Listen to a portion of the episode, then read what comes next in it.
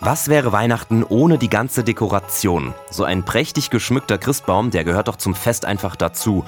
Aber warum hängen wir eigentlich Kugeln an den Christbaum? Ganz einfach. Durch ihre Form ohne Anfang und Ende symbolisiert die Christbaumkugel die Ewigkeit und Vollkommenheit von Gott.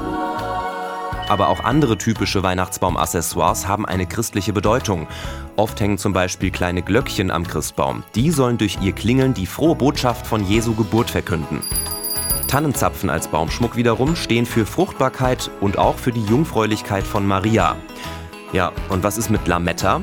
Da habe ich jetzt leider keine christliche Bedeutung gefunden. Die langen glitzernden Metallbändchen sollen einfach Eiszapfen symbolisieren.